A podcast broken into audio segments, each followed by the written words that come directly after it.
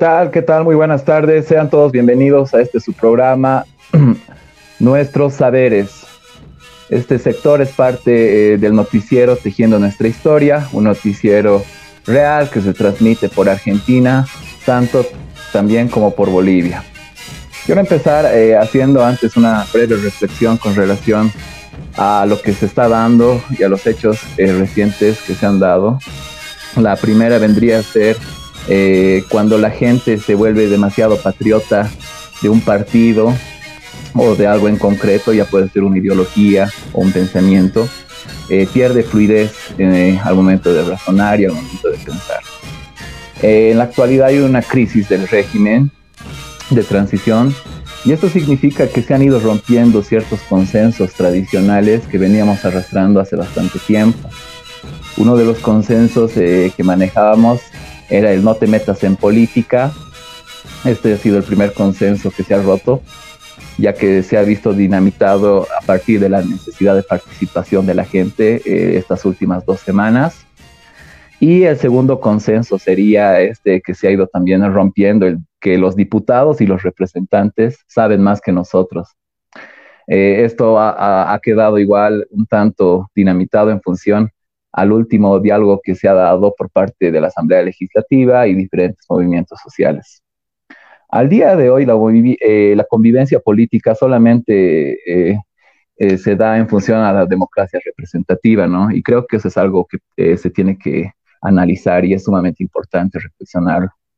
Eh, las últimas movilizaciones nos han permitido interrogarnos dos escenarios, ¿no? El primero vendría a ser eh, la cuestión de los representantes de los partidos políticos. Eh, como decía hace un momento, la cuestión de los representantes de los partidos políticos en la actualidad es que no representan a la gente. ¿A qué me refiero? de que se sigue construyendo una convivencia en función a la democracia representativa. Hemos visto la insuficiencia de, este, de, esta cuestión a razón de las últimas movilizaciones, cuando ya la gente se movilizaba al margen de una posición partidaria o al margen de una posición política. Eh, quiero hacer una reflexión eh, en cuanto a este tema. ¿Por qué? Porque me parece interesante ver eh, cómo dentro de, de, los partidos políticos tradicionales y los partidos políticos que existen, ya sea de izquierda o derecha, eh, lo más importante que prevalece eh, dentro del futuro de algún joven o de alguien que quiere participar es el que le caigas bien en las cúpulas. Eh, y cuando si le caes bien a estas cúpulas, se te pronostica un buen futuro y al mismo tiempo tienes la posibilidad de acceder quizás a una remuneración como se ha dado en periodos anteriores. Y cuando sucede esto, uno termina difícilmente representando a los jóvenes, ¿no? Y yo creo que esto me parece sumamente importante también recalcarlos, porque ya no atraviesas las necesidades que tenías como joven.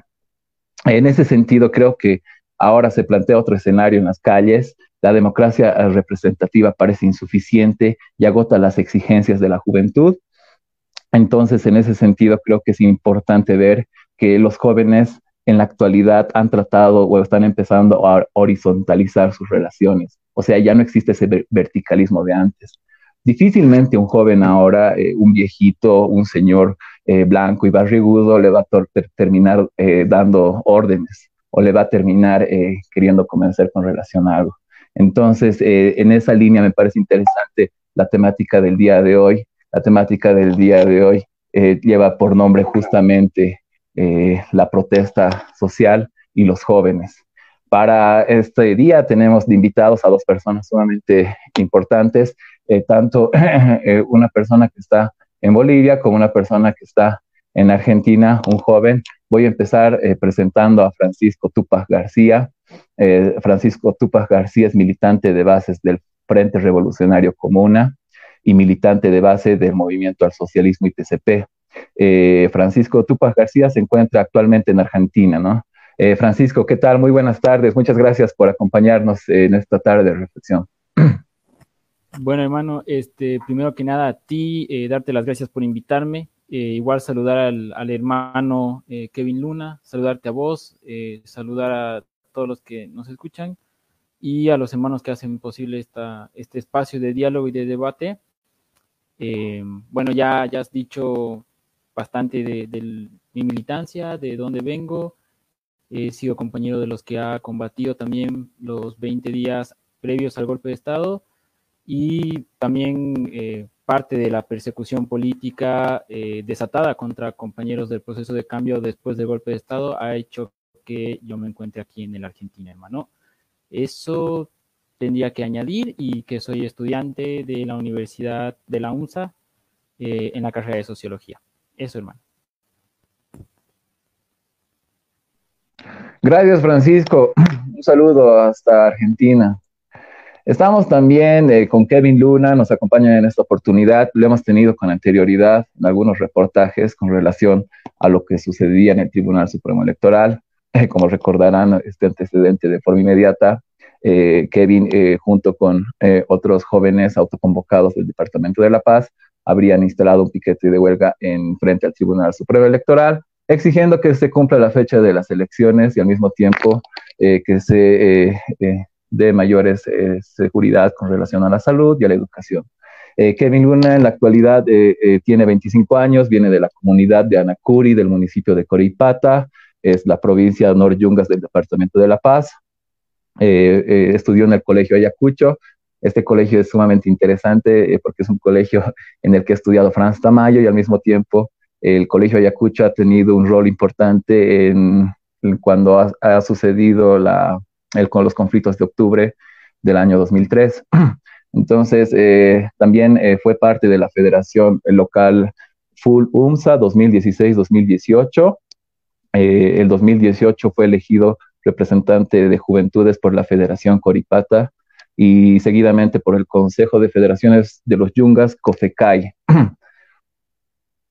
participa para ir como candidato al cuarto Congreso Ordinario Departamental de Juventudes, ¿no? Ha participado en varios congresos orgánicos de organizaciones sociales y eventos internacionales a nivel político. Eh, ¿Qué tal, Kevin? Eh, ¿Cómo estás? Muy buenas tardes. Muy buenas tardes, hermano Diego, hermano Francisco. Un saludo hasta la Argentina. Bueno, hermano, estamos aquí, ¿no? Como jóvenes del Departamento de La Paz, eh, estamos siempre, hermano, como yungueños, siempre nosotros desguardando y respaldando lo que es el proceso de cambio, el instrumento político. Vamos a hablar, yo creo, de ese tema el día de hoy. Agradecerte por la invitación para también hacer conocer, ¿no? Cómo está la juventud del Departamento de La Paz, cómo están los jóvenes, las señoritas, cuál es el pensamiento y qué se nos viene de aquí para adelante, hermano.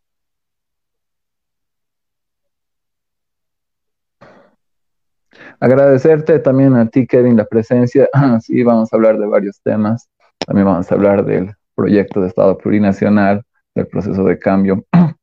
Pero para arrancar, quizás un poco eh, lo que mencionaba hace un momento, ¿no? que me parece sumamente importante, y esta pregunta se la lanza primero a Francisco. Eh, como jóvenes, eh, no sé cómo nos hacemos a un lado o cómo participamos dentro de los partidos políticos. Nos aventuramos quizás a esa travesía y a esa epopeya de cambiar las estructuras eh, de algún modo verticalista, estas cúpulas que se van consolidando de manera posterior, o nos hacemos a un lado y participamos de manera, no sé, militante de otra causa, siendo al mismo tiempo parte de los movimientos sociales, y al mismo tiempo eh, autoconvocando a la gente, ¿no? A partir, eh, más allá de un partido político, eso no quita la acción política. Entonces, ¿cómo ves tú esto? Eh, ¿Cuál camino tomarías tú y por qué, Francisco? Bueno, hermano, creo que hay ambas cosas en, en los dos caminos que no se pueden separar, en mi opinión. Militar dentro de un partido político tiene que representar como jóvenes la posibilidad de construir cosas nuevas, de romper con algunas estructuras que generen relaciones de, eh, que generen empoderamiento, que generen una relación verticalista. En ese sentido estoy totalmente de acuerdo contigo. Como jóvenes debemos militar para romper con eso, para construir tejidos eh, más colectivos, más comunitarios. Eh, pero eso no puede hacerse si la militancia dentro de un partido político es solo para seguir el escalafón de rangos dentro del partido político. La construcción comunitaria demanda no solo un tejido colectivo dentro del partido, sino un, tejido colectivo entre los militantes de ese partido y la sociedad. Entonces, eh, la otra parte, que sería la otra opción de militar fuera del partido para construir en una lógica de autoconvocados, eh, territorial, eh, de base, tendría que ser en realidad la militancia de los jóvenes dentro del partido, porque un partido que se desvincule de sus bases no representa a sus bases y por lo tanto solo representa a las dirigencias, es decir, a un conjunto de gente con determinados rangos. Y una, un pueblo autoorganizado con sus demandas, un pueblo autoorganizado que no concurre en un partido político, es un movimiento que no está disputando el poder. Y al no disputar el poder, no estamos planteándonos la transformación del orden existente, la transformación de un mañana mejor y un futuro posible. Eh, que, insisto, no creo que tendríamos que escoger entre un tipo de militancia y el otro. Creo que la militancia que debemos construir los jóvenes es ambas, es la construcción de un tejido colectivo dentro del partido político para transformar las relaciones verticalistas y la militancia al mismo tiempo comunitaria y colectiva dentro de la sociedad para tejer lo social y así buscar la profundización y la construcción de un futuro mejor.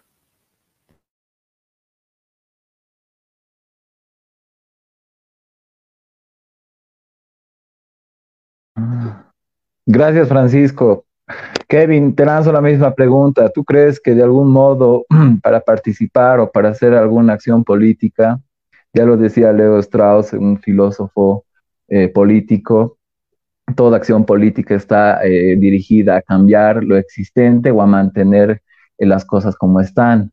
Entonces, dentro de esa óptica, no sé, tú te aventuras con esta lógica de participar dentro de un partido político y terminar de algún modo eh, siguiendo las estructuras que existen de forma interna, eh, al mismo tiempo ser partícipe quizás de algunas cúpulas eh, que terminan dando protagonismo a algunos sectores, o te aventurarías por el otro lado de querer romper esas estructuras, de darle más horizontalidad, más participación, como mencionaba Francisco hace un momento. ¿Tú por cuál de los dos lados piensas que debería dirigirse la acción política, Kevin? Bueno, hermano, en la participación política de los jóvenes, hermano, eh, siempre tiene que haber el tema orgánico. En el tema orgánico, hermano, hablamos desde dónde vienen, de los movimientos sociales, organizaciones sociales. Los jóvenes, hermano, tienen poca participación a nivel político.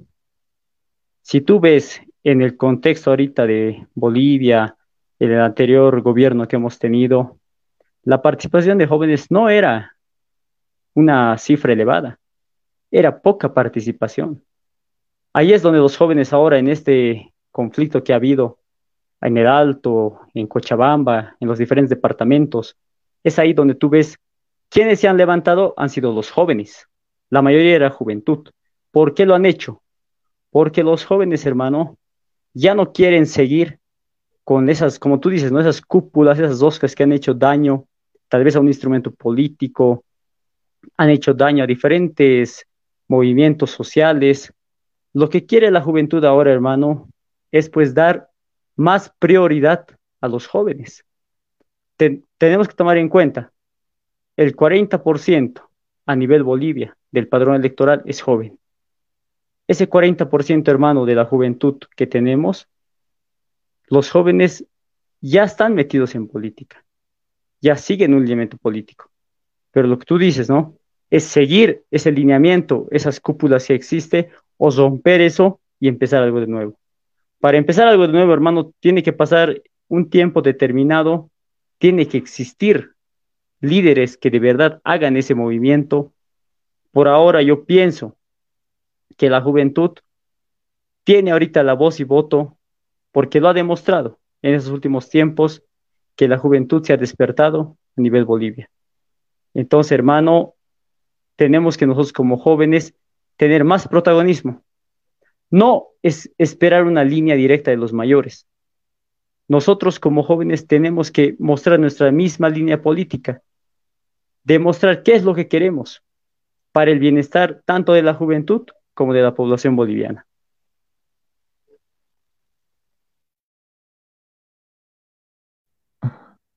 Gracias, Kevin. Fantástico. Parece que eh, ambos eh, comparten en que no es necesario de algún modo seguir eh, con estas, la dependencia con estas líneas un tanto referidas a lo que vendría a ser las cúpulas que se han generado dentro de los diferentes partidos políticos. Evidentemente existe un adultocentrismo marcado con relación a lo que vendría a ser la participación en diferentes espacios por parte de los jóvenes. En concreto, ¿cómo, ¿qué proponen ustedes quizás para que esto suceda, para que se rompa las, eh, estructuras de, estas cúpulas y al mismo tiempo, eh, cómo ven ustedes su participación o qué están haciendo ustedes para que esto suceda? Eh, Francisco, te paso esa pregunta. Bueno, hermano, em, la concentración del poder siempre se hace a partir de la instauración de relaciones jerárquicas y la, y la negación eh, eh, que se puede generar de, esta, de estos rangos jerárquicos sobre el pueblo pasa cuando los dirigentes no empiezan a consultar las bases, empiezan a tomar las decisiones de manera arbitraria, de manera a puertas cerradas y no consultan con su gente. Es ahí donde esta relación jerárquica de toma de decisiones deviene en una negación, en una enajenación de las dirigencias con relación a sus bases. Desde el espacio donde eh, milito como joven, eh, dentro de los diferentes espacios donde militamos muchos jóvenes, la apuesta para transformar esto es la construcción de una militancia comunitaria, desde lógicas colectivas horizontales. Siempre va a haber eh, una delegación eh, a un compañero, a un conjunto de compañeros de determinadas tomas de decisiones, pero se puede combatir la creación de estas cúpulas, la creación de estos dirigentes enajenados de sus bases a partir de estructuras colectivas que, que, supervisen, que controlen, que auditen constantemente a sus dirigentes superiores. No se trata de cómo rompemos solo con la cúpula que puede existir ahora en algunas, en algunas instancias eh, de organizaciones sociales o de partidos políticos y cómo construimos sobre esa otra nosotros. No se trata de eso, se trata de cómo construimos una nueva forma de militar, una nueva forma de servir al pueblo, una nueva forma de entregarnos a nuestra gente y organizarnos con ella para que entre todos construyamos una sociedad mejor.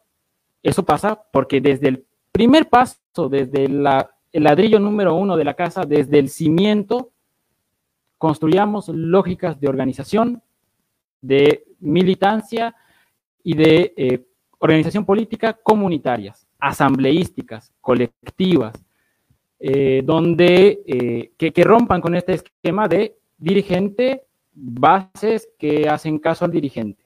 ¿no? Las estructuras comunitarias, las estructuras colectivas nos tiene que caracterizar para romper con esta relación jerárquica y entender que el encargado, el delegado, el responsable, tiene el deber de servirle a sus bases sociales, de obedecer a sus bases sociales. No es un mecanismo de ascenso, es un, es un grado de responsabilidad para servirle al pueblo y servirle a la gente. Eso es lo que tenemos que construir como militancia.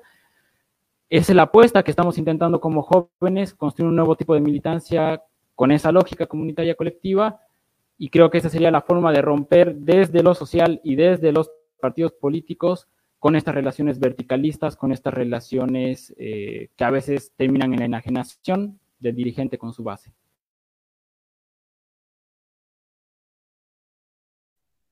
Gracias, Francisco. Kevin, te lanzo la misma pregunta. ¿Cuál vendrían a ser las propuestas concretas para romper esto a nivel interno eh, a nivel de partidos políticos? Bueno, hermano, para romper, ¿no? Esto, lo que tú mencionas, tiene que haber lo principal, hermano, la unidad de la juventud. Vemos desde lo que yo vengo, desde un sindicato, comunidad, central, federación, consejo, desde abajo, hermano, desde lo que somos eh, la base, los jóvenes, por ejemplo, tienen diferentes eh, lineamientos políticos. lineamientos sindicales. ¿Qué es lo que hace falta? Y en lo que estamos trabajando ahora en Departamento de la Paz. Dar prioridad y dar un poder de decisión a la juventud. Que la juventud decida. No estamos haciendo una de los mayores, pero sí estamos dando a respetar la opinión de la juventud. Porque la juventud, como muchos dicen, es el presente y futuro. Pero si tú no haces un presente, no conoces lo que se viene más adelante, ¿cómo vas a querer más adelante eh, armar o vas a querer, como se diría, gobernar? Es muy complicado el tema de la juventud, pero hay que empezar desde abajo, desde las comunidades. Desde las comunidades tenemos que empezar a que la juventud pierda ese miedo que tiene. Hay jóvenes que tienen un miedo muy, muy fuerte de querer hablar en una asamblea, no pueden hablar en un cabildo. Eso tenemos que perder. La juventud tiene que perder eso. Tiene que la juventud unificarse y sacar un solo pronunciamiento a nivel de la juventud. Es complicado, no lo voy a negar, es muy complicado, pero no es imposible. Yo creo que con el paso del tiempo, a nivel que la juventud va avanzando, van a ir sacando, porque ya no estamos en un 2004, 2005. En un 2004, 2005, pues eh, nuestros padres, abuelos no eran ni profesionales. Ahora la mayoría de los jóvenes son pues por lo menos universitarios, bachilleres, profesionales, que tienen esa capacidad de decir lo que sienten y lo que quieren, tomar una decisión como joven. Desde ahí es que nosotros, las personas mayores que están ahora en diferentes movimientos sociales, en organizaciones políticas, tienen que dar paso a la juventud. Porque la juventud, hermano, es pues el futuro de Bolivia. Y ese futuro, ¿cómo se va a construir? Con el conocimiento del mayor y también la energía y esas ganas que tiene el joven de aprender.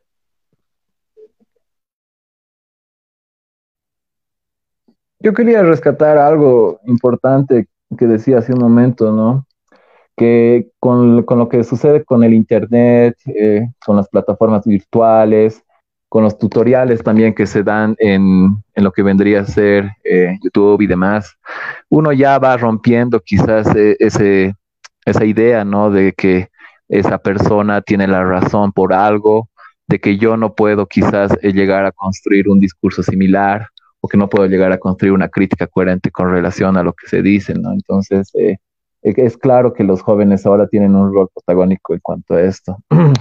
Eh, un poco quizás, Francisco, me parece importante lo que mencionabas hace un momento, ¿no? Eh, de construir asambleas populares, de que la manera de descentralizar el poder dentro de los partidos políticos es a partir de una mayor participación de los diferentes sectores, pero no solo una participación simbólica, sino una participación efectiva, donde ya no eh, sea una persona la que eh, protagonice todo lo que vendría a ser el cambio y la estructura, sino unos liderazgos más colectivos.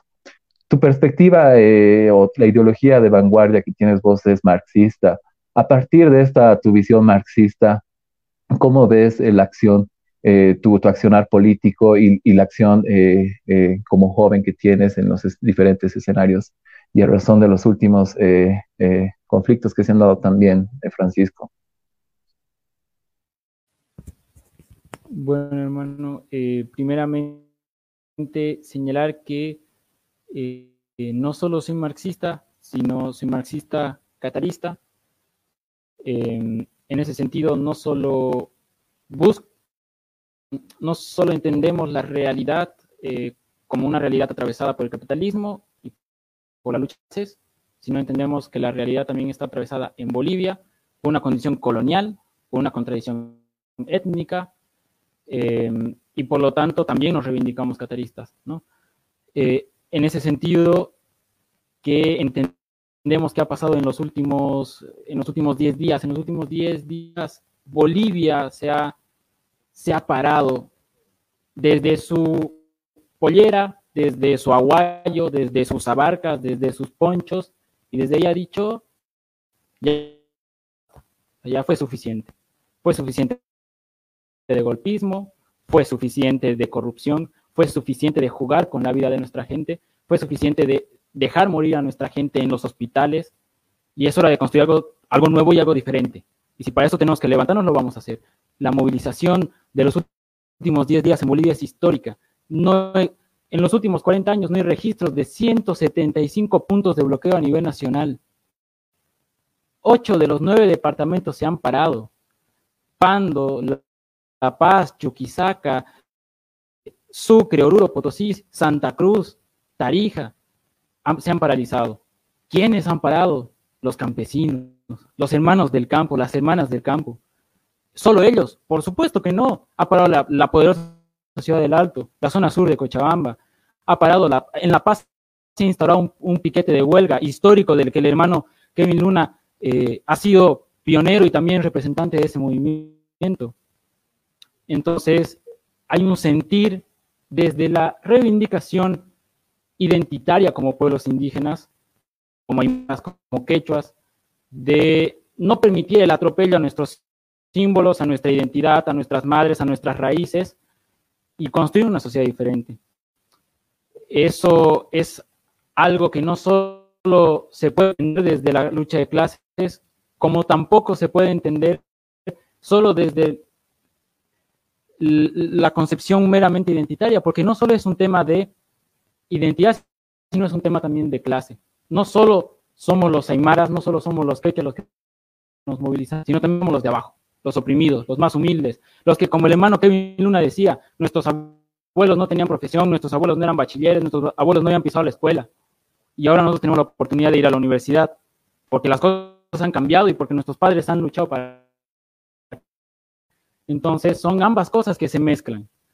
Y eh, ese sentir, ese despertar de Bolivia, en mi opinión, va a cambiar para siempre y para lo que viene de ahora en adelante la realidad política eh, del país. ¿no? Eso podría apoyar en el debate y en la charla, hermano.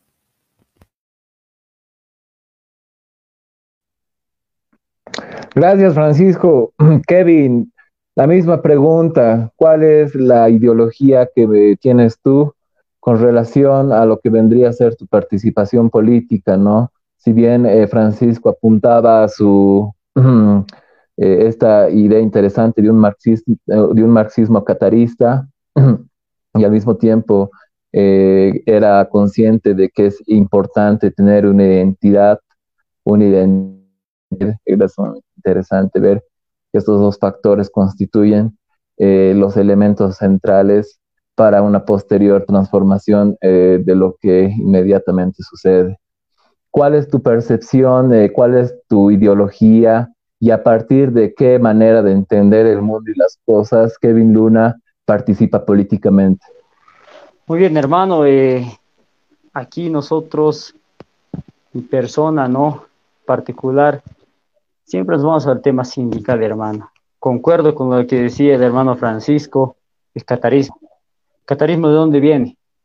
Del hermano Tupac Katari, nuestros ancestros que han luchado, que han hecho una revolución. Y nosotros, hermano, venimos desde la parte pues sindical. Eso es lo que se viene, ¿no? El sindicalismo, venir desde una comunidad, una central, una federación. Eso es lo que nos caracteriza a nosotros, el sindicalismo. Tenemos, pero, tal vez una, un enlace con lo que va a ser el socialismo. El socialismo, hermano, ¿qué te dice el socialismo? La igualdad. Igualdad económica, social, política de todas las personas, que nosotros manejemos nuestros propios recursos, que nosotros manejemos nuestros propios eh, diferentes recursos que tengamos. Eso es lo que nos dice. Entonces, hermano, pienso yo, cuando ha habido el 27 de marzo del 95, cuando se ha fundado el más IPCP. Pero anteriormente a eso, hermano, era pues el instrumento político por los de los pueblos. ¿Qué, ¿Qué quería este instrumento político? Este instrumento político buscaba que los indígenas nos gobernemos, nosotros mismos. No nos gobiernen los extranjeros, no nos gobiernen los caras, no nos gobiernen ellos. Gobernarnos nosotros mismos. Eso es lo que hemos buscado. Por eso es que se ha dado el instrumento político por soberanía de los pueblos que no nos ha dado una personalidad jurídica en ese entonces. Ahí yo te hablo desde más antes, desde que viene desde el, por ejemplo, el 52, la revolución que ha habido de los mineros, obreros. ¿Qué te dice eso?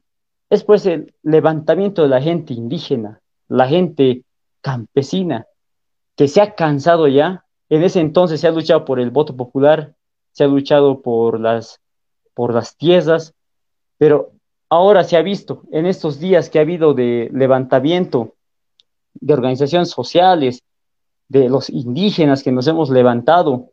¿Por qué ha sido ese sentimiento? Porque estamos cansados, hermano, de que vengan gente, gente cara, gente... Ahorita, como decía el hermano Francisco, le he escuchado, la lucha de clases. La lucha de clases es, pues, hermano, importante. La lucha ahorita es entre el, entre el cara y el indio, entre el rico y el pobre. Eso es lo que estamos viviendo ahorita actualmente en Bolivia. Les duele a ellos que haya habido un presidente indígena originario campesino de nosotros que haya gobernado Bolivia durante 14 años. Eso es el dolor que ellos tienen. Lo que nunca nos van a perdonar. Lo que hace dos semanas han golpeado a una mujer de pollera, la resistencia juvenil Cochala. Esas cosas, hermano, nos están, sigue discriminando. Hay una discriminación de parte de estos caras, de esta gente, de estos empresarios que quieren seguir manejando Bolivia a su antojo. Y nosotros, como indígenas, que venimos, como te decía, de un sector, desde un sindicato, comunidad, tenemos que defender, porque ya basta de que vengan siempre esa gente a destruir Bolivia. Tenemos que gobernar nosotros. Muy, muy bien decían, el, ¿qué es el proceso de cambio? Proceso de cambio, hermano, no es simplemente que un indígena en el poder, como ha sido el hermano Evo Morales. Eso es, hermano. Eso ha sido. Eso es la bronca que ellos no tienen. Nos tienen bronca porque nosotros, en 14 años, hemos puesto a una mujer de pollera, a un hombre de abarca, ha sido diputado, ha sido senador, ha sido concejal, ha sido alcalde. Cosa que nunca se veía en Bolivia, hermano. Nunca se ha visto. Eso es lo que les duele a estos. Les duele a los comités cívicos que nos tratan de esa maldita, nos tratan de lo peor. Eso es su dolor. Eso es lo que les duele. Y tenemos que seguir, tenemos que seguir, porque los indígenas que somos, hermano, nunca vamos a morir. El indígena siempre va a estar ahí. El indígena siempre va, va a ser, pues, la mayoría de la población en Bolivia, porque esa es nuestra, nuestra esencia. Somos aymaras, somos quechuas, 36 etnias reconocidas en la Constitución Política del Estado, que somos orgullosos, hermano, orgullosos. Y es por eso que a ellos les duele eso, pero nosotros como jóvenes indígenas tenemos que seguir y tenemos, no tenemos que perder esta esencia, no tenemos que perder nuestras raíces, hermano.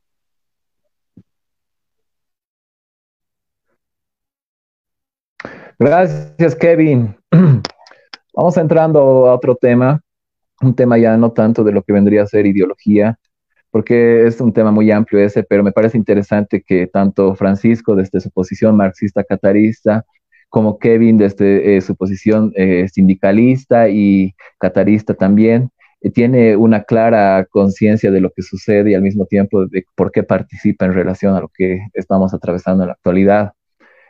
ambos desde estas posiciones se sienten interpelados y sienten la necesidad de interpelar a la sociedad de todo lo que estamos atravesando ahora, Para ir entrando a otro tema, no sé cuál es su percepción de lo que ustedes tienen a nivel de país. A nivel de país existe un conflicto permanente entre lo que vendría a ser esta división de clases o esta división eh, un tanto eh, de un sector y otro, de los ricos y pobres, podría ser caras y indios, podría ser proletariado y burgueses, pero esta dicotomía parece que se va repitiendo, no solamente en acá, pero sí con mayor eh, grado, quizás por esto de lo que vendría a ser la colonización.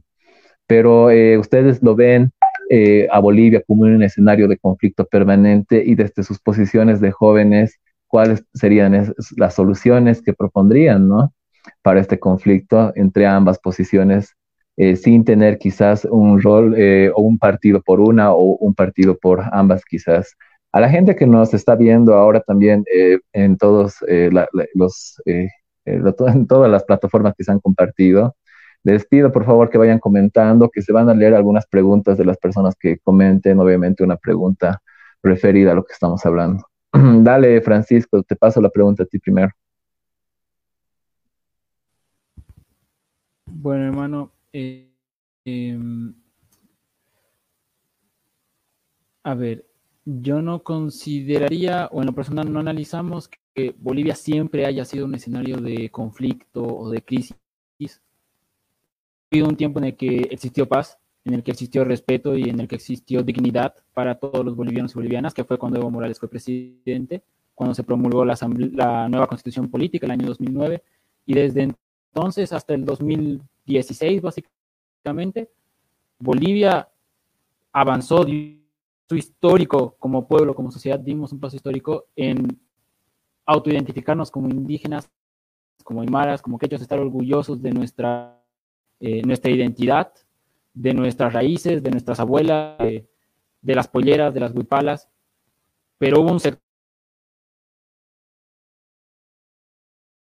de la sociedad que nunca quiso aceptarlo, que lamentablemente en la clase media tradicional que eh, había vivido históricamente cómoda a partir de tener a su empleada sin sueldo y de tener a sus hijos con niñera de pollera que los traía y los llevaba de aquí para allá, que ahora no aceptaba que esa empleada tenga sueldo fijo, tenga aguinaldo, tenga doble aguinaldo, tenga estabilidad laboral, tenga dignidad, tenga todo aquello por lo cual había conquistado, había conquistado a partir de su lucha.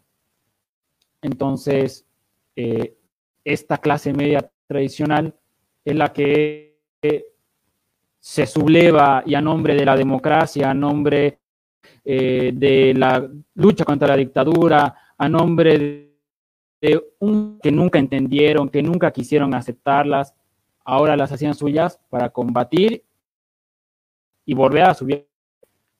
Entonces ahora la, la lucha que se da es una lucha étnica, no porque nosotros eh, hayamos agredido, los hayamos arrinconado, los hayamos eh, buscado eliminar sistemáticamente como ellos nos hicieron a nosotros, sino que la lucha comienza porque ellos se niegan a vernos como iguales y quieren volver las cosas para atrás. Y es ahí donde el pueblo, donde nosotros decimos no, no, vamos, no van a hacer las cosas para atrás. No vamos a volver a ser sus sirvientes, no vamos a volver a ser sus empleados, no vamos a volver a ser, no, la dignidad que hemos conquistado no la vamos a perder sin importar qué pase, sin importar qué nos hagan, y si tenemos que combatirlo, vamos a hacer. Entonces, por eso que se da un conflicto. Y a ese conflicto, ¿cómo solucionarlo? En mi opinión, en la opinión de, de nosotros, es a partir de no dar chance ni un milímetro a que estos intentos coloniales, racistas de la derecha intenten quitarnos nuestra dignidad y nuestras conquistas que hemos logrado en los últimos 20 años. Y es más, no solo tenemos que buscar la defensa del Estado, sino buscar la profundidad de esas conquistas. Em, no se trata solo de mantener nuestra reivindicación étnica y nuestro orgullo de ser aymaras, de ser quechos y de ser bolivianos, sino se trata de transformar la sociedad para que eso sea parte de la vida cotidiana, cuando ellos ya no podían patear indios porque de repente todo el mundo se sentía orgulloso, empezaron a patear cholas. Así de claro, y así lo hicieron en octubre y lo volvieron a hacer ahora. Entonces tenemos que aprender, tenemos que nosotros enseñarles a ellos que ellos no pueden faltarle el respeto a las polleras, que ellos no pueden faltarle el respeto a las huipalas. Y tenemos que transformar una sociedad para que la siguiente generación no sepa la distancia, no busque eh, una distancia étnica entre quienes usan polleras y quienes no. Tenemos que tener una Bolivia donde quien pueda y quien quiera usar una pollera tenga la libertad de hacerlo sin que eso implique que la, que la humillen, que la golpeen, que la torturen, que la secuestren. Entonces, eh, la, la construcción, en nuestra opinión, va por ahí, por profundizar estas notas étnicas, por generalizarlas, por romper con los pequeños reductos donde todavía esta clase media tradicional busca esconderse, busca evitar el contacto con el cholaje, tachándonos de indios, como si no estuviéramos orgullosos, como si nos hiciera menos. El, hermano Kevin decía, eh, ellos nunca nos van a perdonar que un presidente sea indígena. Entonces nuestra conquista como jóvenes tiene que ser que los siguientes cinco presidentes sean aymaras, sean quechuas. A lo mejor así la sociedad cambia y buscar esas transformaciones para que nunca más, nunca más en nuestra historia un grupo de culiblanquitos, clases medias de las universidades privadas vengan a patearnos a nuestras madres y a decirnos qué es lo que se tiene que hacer. porque eso ya fue suficiente. Y yo creo que nuestro pueblo se ha dado cuenta de eso y esas son las transformaciones que debemos emprender de ahora en adelante. Gracias, Francisco. Kevin, te lanzo la misma pregunta, un tanto eh, en relación a lo que también comentaba Francisco y tu anterior comentario, ¿no? Tú no ves a Bolivia como un escenario de conflicto permanente, como que un escenario en el que no se han resuelto problemáticas referidas a lo que vendría a ser la idea de Estado-nación, la representación que existe de los diferentes sectores que conforman Bolivia, me refiero al oriente, tanto a nivel del occidente, eh, y también me refiero a lo que vendría a ser eh, la participación de los diferentes sectores sociales dentro de las transformaciones a nivel coyuntural, de que, no se, de que si tú no ves que no, no se ha cambiado tampoco las estructuras de dominio, las jerarquías, las relaciones de desigualdad, eh, las relaciones de producción que de algún modo terminan siendo igual, que atentan de algún modo contra la madre naturaleza que vemos bajo ese paradigma también. Mm, todos estos conflictos, ¿no? Que de algún modo son multipolares. Tú no ves a Bolivia como un escenario de conflicto permanente, Kevin, y cuáles vendrían a ser los motivos y causas. Francisco señalaba interesantes motivos y causas de esto. ¿Cuáles son eh, los motivos y causas que señalas tú, Kevin? Bueno, hermano, a ver, en el tema de los conflictos que hay en Bolivia, ¿no? Sabemos desde que mucho antes, como te digo, desde el 52, hay conflictos, pero este último tiempo, hermano, hay un conflicto que ha habido desde el golpe de Estado del octubre del año pasado, en donde ha habido un golpe cívico, militar, policial contra el gobierno de hermano presidente Evo Morales. Pero ¿por qué se da esto? Muchos dicen que ha habido un fraude electoral un fraude electoral que nunca ha sido sustentado, nunca ha sido sustentado. Yo, por ejemplo, te doy, te doy no mi opinión. Yo alguna vez he trabajado como notario electoral en el Tribunal Electoral, cuando no tenía militancia política, cuando podía todavía. Ahí, hermano, han encontrado, según ellos, papeletas marcadas para el instrumento político más IPCP. Pero cuando uno hace de notario o coordinador, sabe que solamente se entrega las actas el día de la elección. No te lo llevas todas las papeletas, todo lo que es el maletín electoral, no te lo llevas. Eso lo dejas en diferentes depósitos. Y eso es lo que ellos han encontrado y en base a eso han dicho que había un fraude electoral, cuando no ha sido ser, cierto eso. Después del golpe de Estado, ¿qué se nos viene? Se nos viene el tema de la pandemia el tema de la pandemia que es a nivel mundial, que no es solamente en Bolivia. Después se nos vienen estos conflictos de este Tribunal Supremo Electoral que retrasa la elección. Primero han dicho que va a ser el 3 de mayo, después han dicho el 2 de agosto, después el 6 de septiembre, ahora salen con 18 de octubre. Esas cosas, hermano, hace que haya conflicto en Bolivia. Como decía el compañero Francisco, hemos vivido 14 años donde no se veía estos conflictos.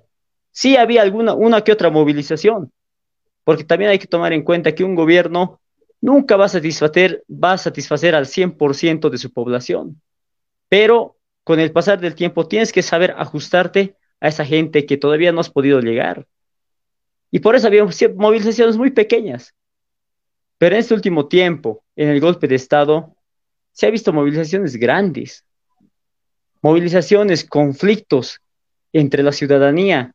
Yo te hablo del, por ejemplo, el febrero del 2003, cuando se han levantado los jóvenes del Colegio Ayacucho, y eso ha desembocado en octubre del 2003 con la huida de Goni del país. Estos conflictos, ¿por qué se da?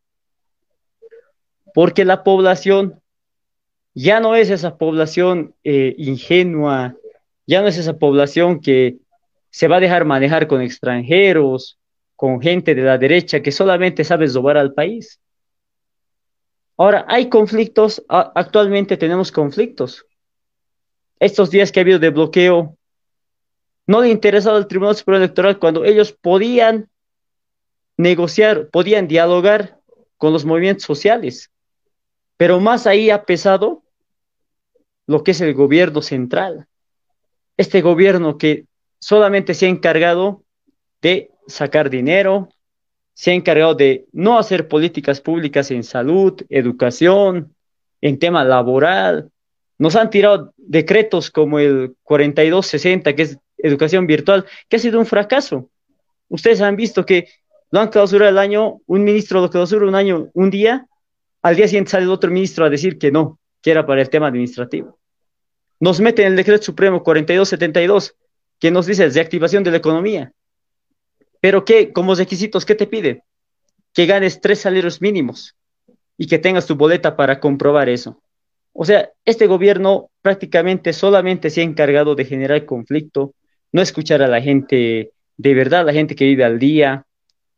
Ha habido en este tema de la pandemia las cuarentenas, nos han tenido en las casas, pero que no ha servido de nada. Cuando en ese tiempo ellos, ¿qué deberían hacer? Equipar hospitales, deberían poner cámaras de desinfección en cada esquina, en cada cuadra, pero lo único que han hecho es deprimir a la gente. Por eso es que la gente se ha movilizado, se ha levantado. Ahora, la solución que tenemos que dar a esto es netamente elecciones generales, no es por un interés político. Eso tiene que entender el gobierno, Tribunal Supremo Electoral. Necesitamos un gobierno legítimo y legal que trabaje por el pueblo, no que politice el tema salud, educación, cultura, deporte. No necesitamos eso, porque ahorita este gobierno más está encargado de politizar las cosas. Politiza para quedarse en el gobierno, quiere politizar esto, que el tema de la pandemia, que el pico más alto, que esto. Esas cosas ya no podemos. La gente mismo ya está hartado de eso. Yo te digo, mira, la gente está hartado de los políticos. Ya está cansada la gente, porque la gente vive al día, vive de lo que vende al día. ¿Y eso qué desemboca? Si tú haces una elección nacional ahora, ¿por qué pedíamos nosotros que sea el 6 de septiembre y lo más antes posible? Porque ya se tenía que dejar el tema político de lado y tenía que trabajarse por la sociedad por la salud, por la educación, sin ver si eres de un partido o de otro partido. Tenía que trabajarse por el bienestar de la población boliviana. Eso es lo que muchos no han entendido. Han dicho que los que están bloqueando, los que estamos en huelga, somos del instrumento político, del MAS y PCP. Nosotros respetamos la ideología política de, cada persona, porque está enmarcada en la constitución política del Estado, que respeta tu ideología política, tu ideología religiosa. No, no nos metemos en ese tema. Pero ya la gente está cansado de que todo sea política, política. ¿Y cuándo trabajamos por el pueblo? ¿Cuándo se hace por el pueblo? ¿Cuándo vamos a decir, a ver, el pueblo necesita esto, haremos esto por el pueblo? Ya es momento. Eso es lo que el tribunal no entiende, que es momento que haya elecciones y que también hay un gobierno legítimo y legal que trabaje por todo el pueblo boliviano. Gracias, Kevin. Francisco, ¿me escuchas? Eh, quería preguntarte algo con relación a lo que mencionabas hace un momento, ¿no? Para ti, eh, los últimos 14 años han sido un estado de paz, un estado eh, de algún modo, esas han sido tus palabras, un estado de armonía quizás al mismo tiempo, en el que evidentemente han existido algunos momentos de desencuentro, pero han sido solucionados. Eh, ¿Y por qué de algún modo eh, lo que hablábamos hace un principio se ha dado, ¿no? De las cúpulas eh, a nivel partido, del conflicto que ha existido entre el partido político, los movimientos sociales, al mismo tiempo el gabinete que existía, porque si recuerdas muy bien en octubre y en noviembre se decía que el problema de, Evo Morales había sido su gabinete y sus asesores que lo asesoraban mal. mucha gente decía eso, ¿no?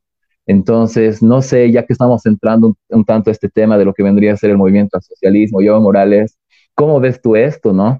Yo me refería justamente a todos estos problemas que no se han solucionado, porque el problema de Santa Cruz también es un tema a, analizar, ¿no? Me parece sumamente importante porque eh, la Nación Camba, eh, igual Santa Cruz como proyecto eh, de departamento y, y, sus reivindicaciones en lo que vendría a ser la autonomía, tienen una data histórica ya que acá, digamos, en el Alto Perú, eh, siempre se han tomado las decisiones, ¿no? Eh, me refiero a, que no se ha tomado eh, la, participación de ese sector en, diferentes cuestiones. Es por eso que son cosas irresueltas que de algún modo van degenerando en, la formación de élites en Santa Cruz, y van hegemonizando al mismo tiempo lo que vendría a ser tanto la interpelación en diferentes escenarios, ¿no? esa es mi pregunta, Francisco. Bueno, hermano, em, quizás habría que eh, realizar una precisión. ¿Cómo, entendemos la, eh, estos últimos 14 años del proceso eh, de cambio en relación a las dirigencias y a quienes estuvieron en el Estado, quienes estuvimos en las bases? En las bases? Primer punto, la primera gestión del presidente Evo Morales, del hermano Evo Morales, 2006-2009, es la, es la gestión más difícil, más conflictiva. Vemos que el país casi se divide en dos. Los mismos que ahora son ministros, el 2008 pregonaban independencia y buscaban dividir a Bolivia y hacerle entrar en una guerra eh, como, eh, como Marinkovic. Entonces, esa es la gestión más conflictiva. Con la aprobación de la constitución política del 2009 hasta el 2016, 2017. Eh, Bolivia vive unos ocho años de paz. O sea, como explicaba el hermano Kevin Luna, hay conflictos menores, locales, pero no tenemos eh, un escenario de crisis, de crisis política eh, a nivel nacional.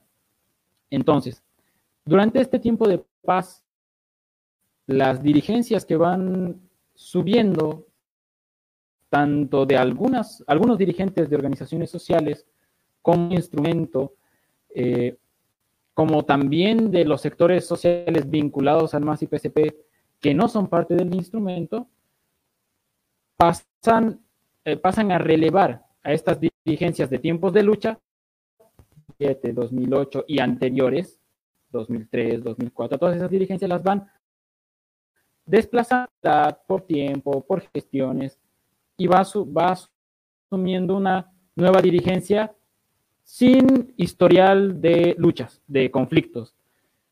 Los mejores cuadros de estas dirigencias pasan a ser eh, parte del Estado y las organizaciones sociales se quedan sin sus mejores cuadros eh, y ahí empezamos a tener, digamos, como una flaqueza. Entonces, para el 2019, gran parte de las dirigencias, gran parte eh, del propio Estado, gran parte de los diputados y senadores que vienen de lo popular, pero que no se han vuelto dirigentes en un escenario de lucha, porque no hubo escenario de lucha a nivel nacional.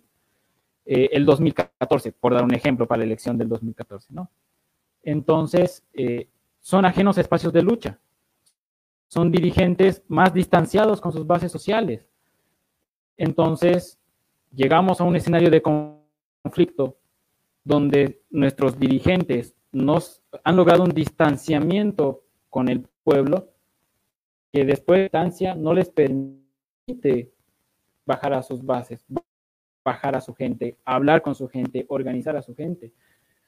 Em, eso nos va a tener, la muestra más clara de esto a, a nivel de organizaciones sociales es el Guarachi 11 de noviembre, no, perdón, 10 de noviembre, pidiendo la renuncia del presidente Evo Morales en pleno golpe de Estado, y los mineros de Cerro Negro, digo, de Bolsa Negra, eh, eh, bajando esa misma noche con vecinos de Chasquipampa, eh, pidiendo la vuelta del hermano presidente. ¿Cómo es posible que las bases estén haciendo una cuestión y las dirigencias estén diciendo exactamente lo contrario? Veamos el ejemplo de la eh, el dirigente de la CSUTCB Santa Cruz pidiendo la renuncia del presidente Morales y todos los sindicatos campesinos instaurando bloqueos de caminos esa misma noche en contra de la renuncia del presidente, en contra del golpe de Estado. ¿Qué nos está mostrando esto? Que hay una distancia no solo dentro del MAS, sino dentro de, de organizaciones sociales que se generó por la falta de formación de cuadros políticos de, lo popular, de nuestra gente, de los de abajo, que se eh, generó por una cooptación del Estado, de las mejores dirigencias para fungir como eh, ministros, como diputados, como senadores. Los mejores cuadros que generaba estas dirigencias pasaban a ser del Estado, no generábamos nuevos líderes y encima los nuevos dirigentes se desconectaban cada vez más de sus bases sociales. Entonces, era una cabeza que miraba a un lado y el cuerpo que hacía otra cosa. Eh, creo que esto es algo que nos pasó de cambio, creo que es una de las lecciones más importantes que tenemos que aprender, el hecho de que nunca debemos dejar de formar nuevos líderes, de formar nuevos cuadros y nunca debemos permitir que los dirigentes se distancien de sus bases sociales. Tanto los dirigentes eh, sindicales como los dirigentes, como los representantes políticos a las diferentes instancias, sea eh, diputados, senadores, eh, no podemos generar esa distancia porque ese momento es donde eh, nos volvemos débiles, nos debilitamos como pueblo, porque nuestra unidad se halla no solo en estar organizados todos los, sino en estar organizados todos los de abajo con nuestros representantes, con nuestros delegados, con nuestros ejecutivos, con nuestros dirigentes sindicales. Em, lo vería más o menos por ese espacio, por ese ámbito, hermano. Gracias, Francisco. Eh, muy preciso tu análisis y puntual también. Gracias. Eh, te pediría, Francisco, quizás la posibilidad de, si tienes, de cambiar eh, de auricular, porque ah, te, escucho medio entrecortado en algunos momentos a, medida que va interviniendo Kevin. Gracias, Francisco. Kevin, te lanzo la misma pregunta. ¿Tú no crees que de algún modo lo que ha sucedido el año pasado en octubre y noviembre responda a, lo que mencionaba hace un momento, a que el mal asesoramiento que ha tenido Evo Morales, a que eh, se han incrustado eh, eh, un sector de la clase media tradicional que siempre ha estado de algún modo dominando a lo que vendría a ser la clase popular. Y, como tú mencionabas, ¿no? hace un momento no vamos a permitir que nos gobiernen caras o gente cara, sino eh, vamos a gobernarnos a nosotros mismos. Eh, no sé cómo tú ves este escenario dentro del movimiento al socialismo. Si ha sido, eh, como dice Francisco, la carencia de escenarios de lucha lo que ha debilitado a, los diferentes sectores sindicales o, o que ha sido, por, por su defecto, una ambición más personalista fruto de lo que vendría a ser una educación tradicional eh, fundamentada en la clase media tradicional, ¿no? ¿Cómo ves todos estos escenarios, Kevin? Bueno, hermano, eh, a ver, hemos tenido 14 años de gobierno, ¿no? En los cuales no hay que negar que ha habido una estabilidad económica, social, política. Ha habido estabilidad. Se ha hecho cosas que tal vez anteriormente nunca se ha hecho por ejemplo, los colegios modelos en las provincias, en los municipios, los mercados modelos, las canchitas que tanto nos critican, pero que son de funcionamiento de la juventud, son para los jóvenes, las canchas, los tinglados. Pero ¿qué ha pasado a partir de, de todo eso, de toda esa gestión de gobierno que se ha hecho con el hermano presidente? Recordando siempre que el 2005 hemos entrado con un 54%, el 2009 hemos ganado con un 64% de referéndum constituyente. ¿Por qué vamos al 2019 a querer, pucha, forzar el 10% que nos daba, ¿no? Para la segunda vuelta.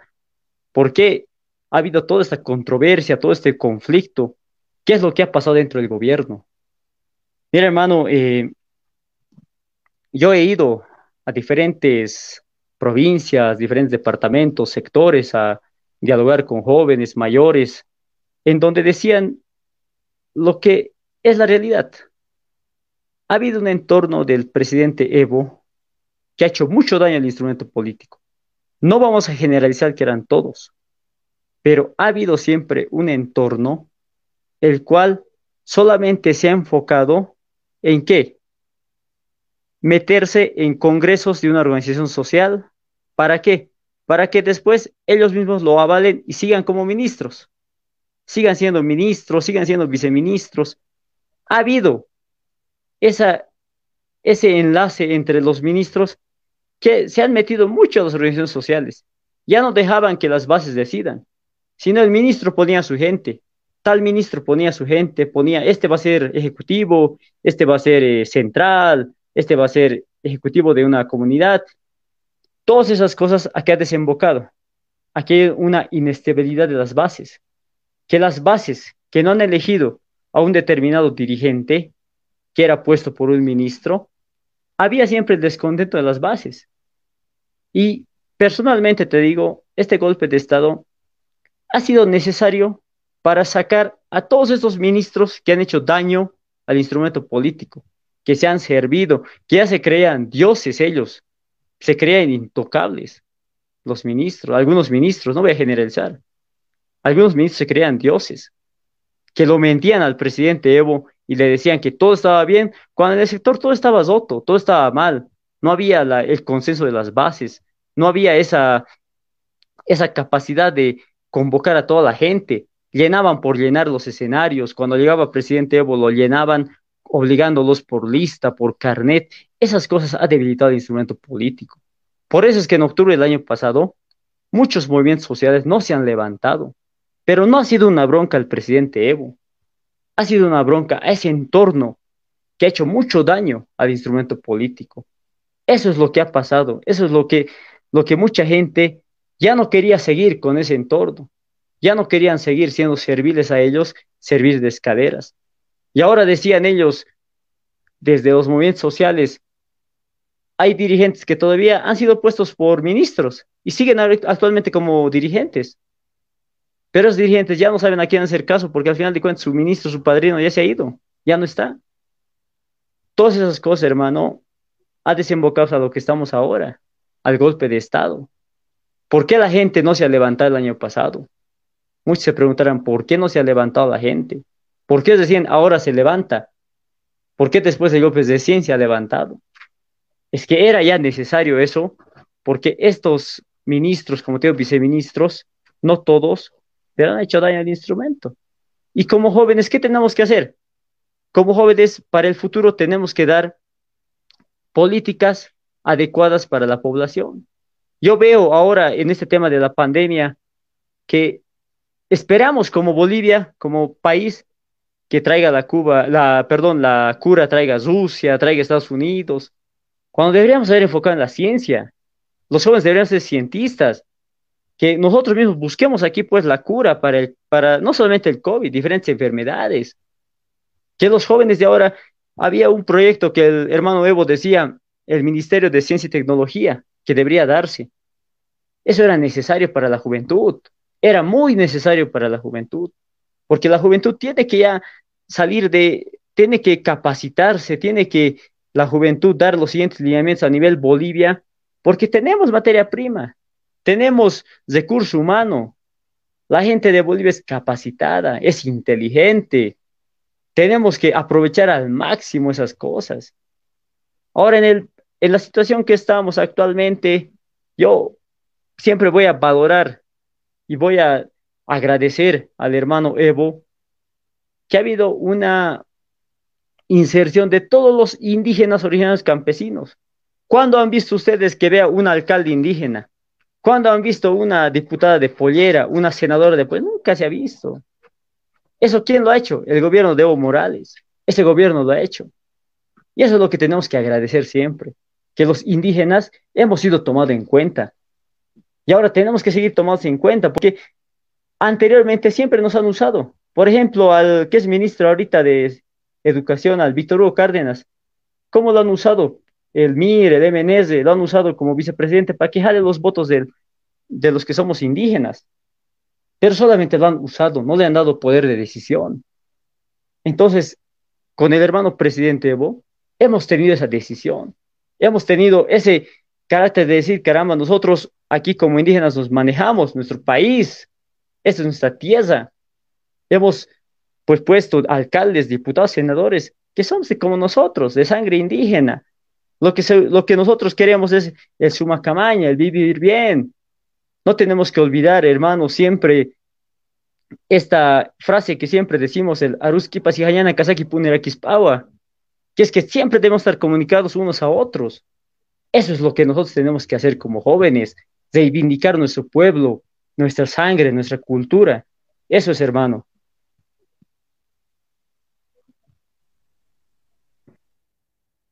Muchas gracias, Kevin. Eh, estamos eh, recibiendo varios comentarios y al mismo tiempo varias reacciones. Nos están viendo 85 personas ahora y existen varias reproducciones también. Eh, hay muchos saludos, hay muchas preguntas también. vamos leyendo quizás más adelante algunas preguntas, pero antes de eso, ya que quiero cerrar esto un tanto de lo que vendría a ser el movimiento al socialismo, me parece sumamente importante que ustedes como jóvenes militantes de ese partido sean sumamente críticos con lo que ha sucedido y cuáles han sido las causas también eh, del fracaso, de lo que vendría a ser eh, eh, el fracaso de, bueno, no ha sido un fracaso, ¿no? el, el, el, golpe de Estado del año pasado, perdón. Entonces, no solamente eso me parece importante, porque comúnmente se tiene la idea y el prejuicio de que la gente que apoya al MAS es una ciega fanática que solamente apoya la figura de Evo Morales, que no es crítica con lo que ha sucedido en los 14 años también, y que no tienen propuestas ni alternativas para cambiar las cosas que se están dando, ¿no? Entonces ven ustedes dos que existe eh, todo eso y lo, eh, lo, rescato y me parece sumamente interesante.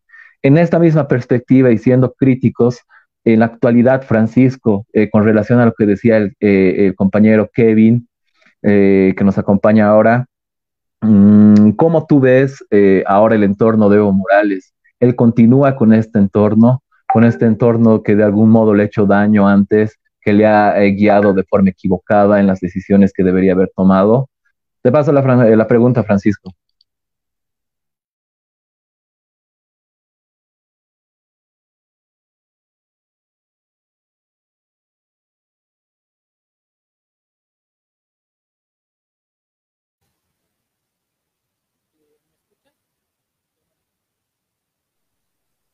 Adelante, Francisco, te escuchamos.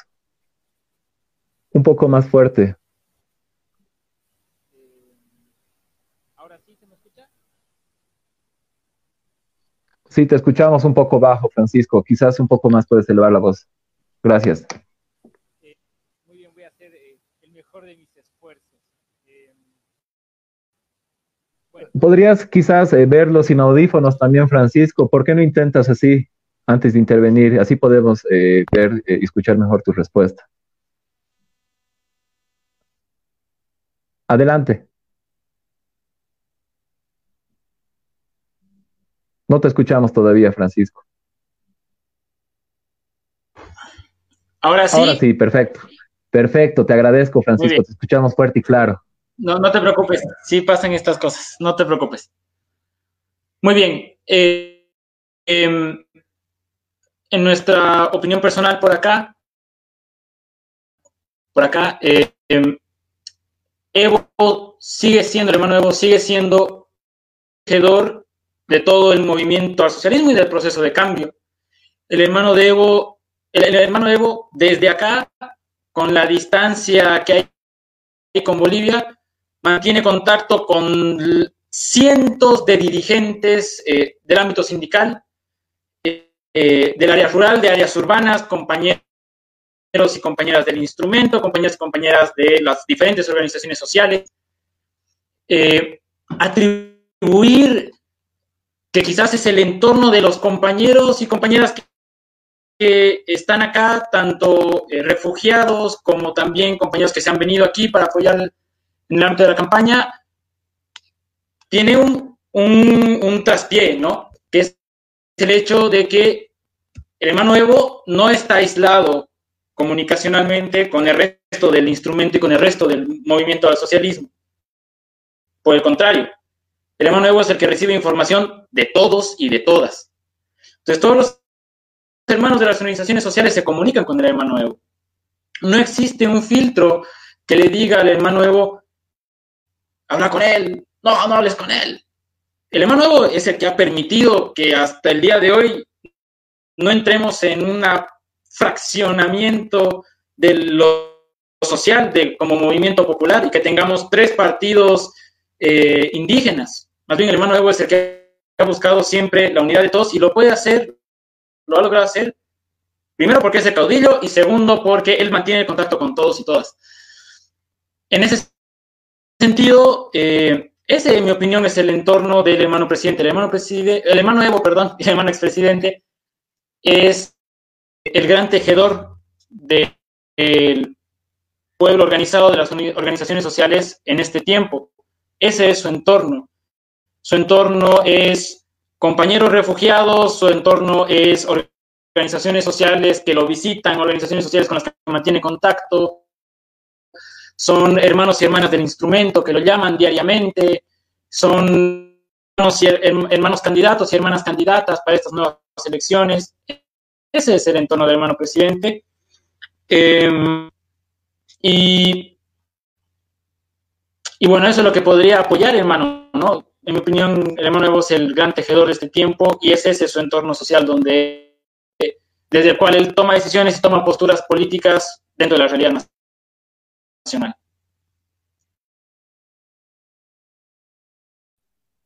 Fantástico, Francisco, muchas gracias. Te lanzo la misma pregunta para ir cerrando este tema de movimiento al socialismo como partido. Eh, ya luego tenemos, eh, para ir pasando otro bloque, algunos videos que vamos a pasar de cómo también se expresa la acción política de otros jóvenes, ¿no? Porque si bien ustedes, eh, si bien eh, a pesar, de Francisco, desde la distancia de Argentina continúa eh, reuniéndose con jóvenes y colectivos allá de bolivianos, y tú, Kevin, recién has protagonizado una huelga de hambre frente al Tribunal Supremo Electoral. Hay otros jóvenes que también tienen una participación, entre comillas, política, a su juicio, para reivindicar algunas cuestiones eh, como, ellas, como ellos le entienden, ¿no? Entonces eso lo vamos a pasar más adelante. Eh, te paso la, misma pregunta, Kevin, para cerrar este tema. Gracias. Bueno, hermano, eh, a ver, el entorno del hermano Evo, sabemos nosotros que él siempre ha sido nuestro líder y va a ser siempre. Es nuestro jefe de campaña, del instrumento político y siempre va a haber un respeto enorme a él que nunca nadie se ha ganado ese respeto, que él, como te digo, ha hecho siempre las cosas por la gente más humilde. Lastimosamente, hay gente que los rodea que en vez de hacerlo crecer, lo está haciendo meter la pata. No voy a generalizar. Hay gente en Argentina, hay gente buena, hay gente que de verdad le dice las cosas que está pasando, pero hay gente que yo conozco, hermano, que sin ser eh, perseguidos políticos, sin haber sido nada, están ahí, están en el entorno de Evo. Yo conozco compañeros de Santa Cruz, de Beni, que sin haber hecho nada, están ahí como desafíos políticos. Y eso es lo que, pues, hermano, al final de cuentas, nos tenemos que saber autocriticarnos y decir, ¿qué está pasando ahora? ¿Qué estamos haciendo? Hay gente que solamente ha ido a Argentina para estar cerca del presidente Evo y después querer algo más adelante. Pero hay gente también buena que de verdad es perseguido político, que de verdad, caramba, les han hecho aquí procesos, lo están tirando proceso y, están, y se han tenido que ir hasta Argentina o México. Y esa gente yo creo que es valorable, esa gente de verdad necesita, digamos, del apoyo tanto de Bolivia como de los hermanos de Argentina. Pero hay gente, como en todo momento, que hace daño y espero que el hermano presidente sepa elegir bien a qué personas escuchar y a qué personas no. Porque es lo que nos ha pasado para el golpe de Estado. Mucho he escuchado a gente que le mentía, le mentía, le mentía. Consecuencia de eso, golpe de Estado. Y esperemos que no pase con eso, con, lo que estamos viviendo ahora. Porque ahora también lo que ha pasado, lo que estamos viviendo aquí en Bolivia, es pues la consecuencia de eso. ¿Y quién estamos pagando? Somos pues los hermanos que vivimos aquí, la gente que vive al día, la gente que está todos los días queriendo salir adelante. Es esa gente, esa gente, hermano. Yo pienso que presidente Evo siempre ha sido un líder y siempre va a ser nuestro líder, pero tiene que saber también a quién se escuchar y a quiénes no. Porque como te digo, hermano, hay gente que en vez de sumar, resta, hay gente que en vez de decir la verdad, miente, y esa gente no necesitamos en el proceso de cambio. Si este golpe ha pasado, tenemos que aprender para mejorar, no para empeorar. Tenemos que mejorar y tenemos que sacar de esto lo, lo peor que ha pasado a un costado y mejorar lo que no hemos podido hacer. Eso sería, hermano. Gracias, Kevin. Eh, estamos ya a una hora y quince de la transmisión. Tenemos otros 15 minutos. De esta etapa ya me parece que la vamos a ir pasando ahora a lo que vendría a ser lo que está sucediendo en la actualidad, la coyuntura, lo que explicaba hace un momento. Primero quiero ir contigo, Kevin. Eh, hace dos semanas has estado frente al Tribunal Supremo Electoral con varios jóvenes de diferentes regiones del Departamento de La Paz, eh, sin un color político, había de diferentes ideologías, como tú bien lo mencionabas, y posiciones también, eh, pidiendo que se respete la fecha de las elecciones. En este escenario, ustedes han sufrido varias intervenciones por parte de grupos juveniles llamados a sí la resistencia de aquí de La Paz. Como mencionábamos hace un momento, hay varias maneras de hacer actividad política. Una, unos optan de manera pacífica como ustedes y otros optan eh, de manera violenta y eh, agrediendo también y apropiándose del uso legítimo del espacio, ¿no? Eso me parece eh, una manera prehistórica y barbárica de actuar en pleno siglo XXI, ¿no? para producción, producción, no sé si tenemos listo el primer video para pasarlo. Gracias. A las 0200 intervenimos. El blanco es este señor Kevin Luna, que es el que ha dado las ubicaciones y que está manejando a todas estas personas. Sabemos que la prioridad es el código cero.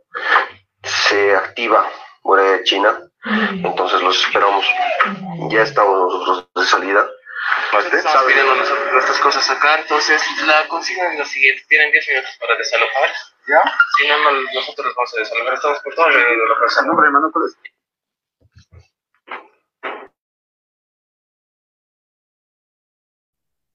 Kevin, ahí, ahí escuchábamos un audio de Yacir Molina, el principal eh, líder de la resistencia juvenil Cochala, que amenazaba eh, justamente este piquete de huelga pacífico, que ustedes habían iniciado.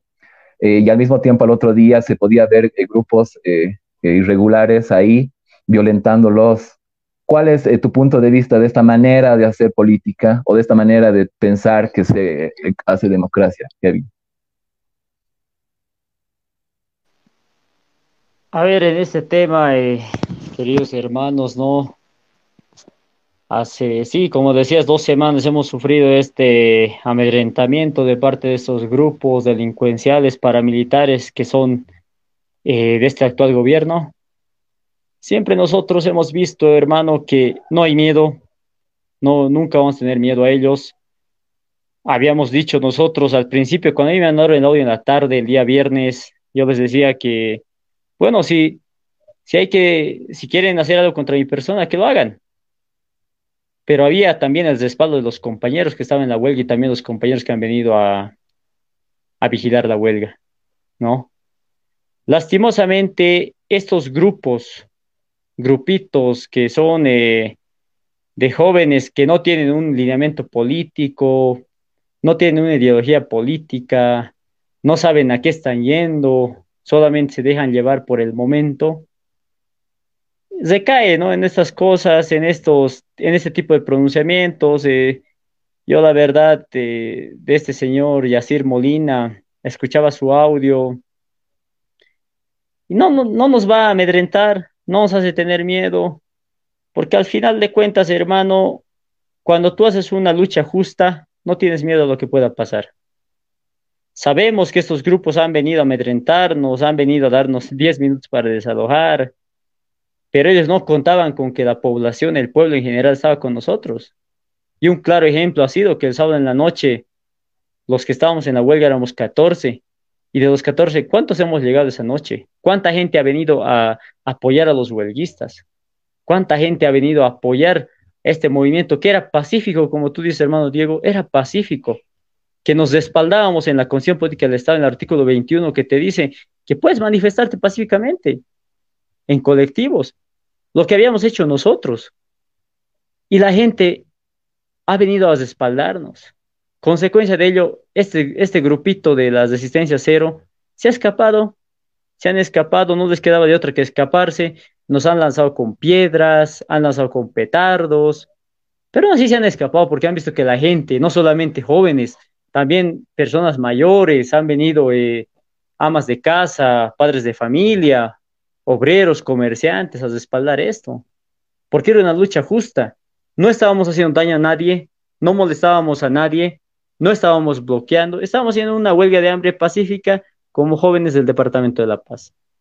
Entonces, a estos grupos paramilitares, a estos grupos juveniles, yo les invito, les invito a que vengan, debatiremos políticas públicas en favor de la población boliviana, no por la violencia, no somos pacíficos, nunca vamos a ir a la violencia. Pero eso sí, si estos grupos van a ir con violencia para nuestros padres y madres, como jóvenes vamos a ir en defensa de ellos. Vamos a ir. No nos vamos a quedar con los brazos cruzados. Pero les invitamos también a que vengan. Queremos ver qué, qué es lo que están pensando, qué conocimiento tienen, qué tienen para dar a la población boliviana. Porque no es solamente venir a amedrentar. Si uno hace política, tiene que saber qué cosa quiere para su país, qué quiere para su gente, qué políticas va a adoptar para esa gente. Y que vengan a debatir. Tal vez estarán equivocados ellos, estaremos equivocados nosotros. En un debate sano se va a saber eso, se va a ver eso. Incluso, hermano Diego, yo, aquí tienes tu canal, voz de Facebook. Tal vez tú puedes ser el enlace de debatir con estos jóvenes. Porque hay que debatir. Hay que, el siglo ya ha cambiado, estamos en el siglo XXI en donde las cosas ya han cambiado. Aquí se tiene que ver el conocimiento de cada persona. ¿Qué es lo que quiere hacer por su país, por su patria? No es aquí venir a amedrentar, querer sacarte a la fuerza nos vamos a defender, pero también queremos ver en conocimiento cómo están sus compañeros, a qué línea siguen, por qué están haciendo esto, por qué vienen a amedrentar cuando es una protesta pacífica. Eso es, hermano Diego.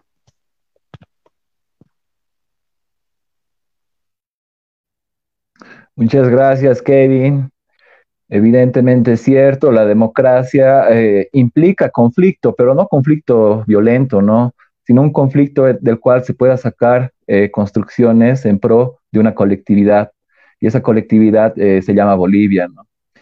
Hacemos reiterada la invitación para esos grupos si quieren formar parte también de algún programa que tengamos. ¿no? vamos leyendo los comentarios un poco, haciendo un, breve respiro a todo el programa que nos están mandando. ¿no?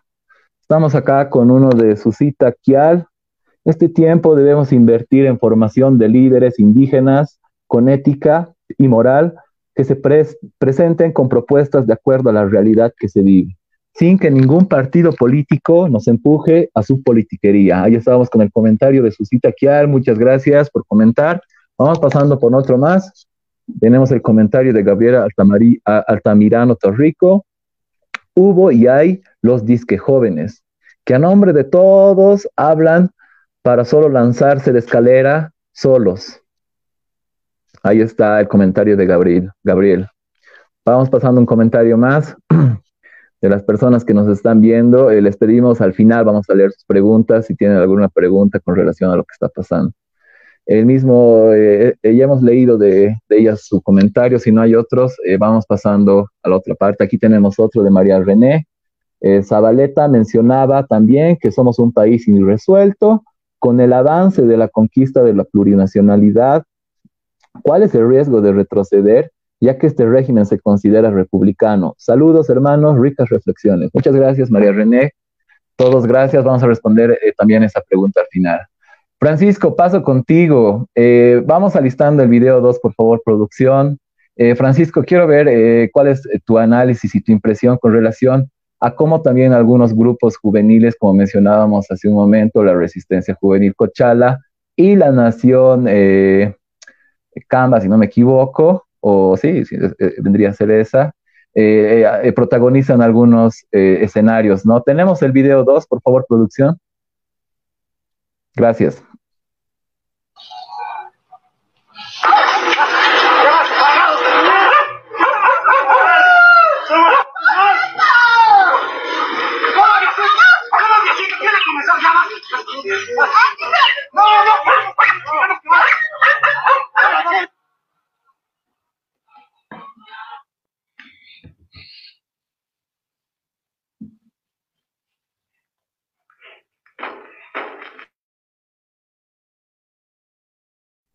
Muchas gracias, producción. Eh, Francisco, ¿cuál es eh, tu análisis y tu comentario de estas imágenes un poco fuertes? Bueno, hermano, existen pocas cosas tan cobardes eh, como atacar a una mujer de pollera sola entre cuatro militares, o bueno, cuatro paramilitares para nuestro caso, golpearla en el piso y reventarla a patadas por ser indígena, por ser campesina y por ser mujer, obviamente, porque a un varón lo revientan y lo torturan y lo secuestran como lo han hecho con muchos de nuestros hermanos y hermanas. Existen pocas cosas tan cobardes como lo que intentaron hacerle al hermano Kevin Luna, de atacar una huelga de hambre a gente que lleva días sin comer, ir y patearla. ¿Y por qué? ¿Cómo alguien puede pensar en golpear a alguien que está pasando una huelga de hambre o golpear a una madre entre cuatro, entre cuatro paramilitares? Solo puede pensarlo un fascista. Y el fascismo es propio de las minorías de algunas clases medias cuando tienen miedo.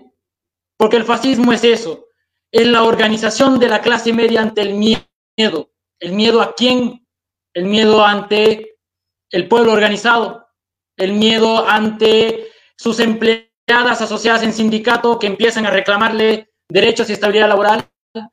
Es el miedo a los indígenas, a los aymaras, a los quechuas, porque ellos les dicen indio de mierda y el otro va y le devuelve lo que se merece por racista y por violento.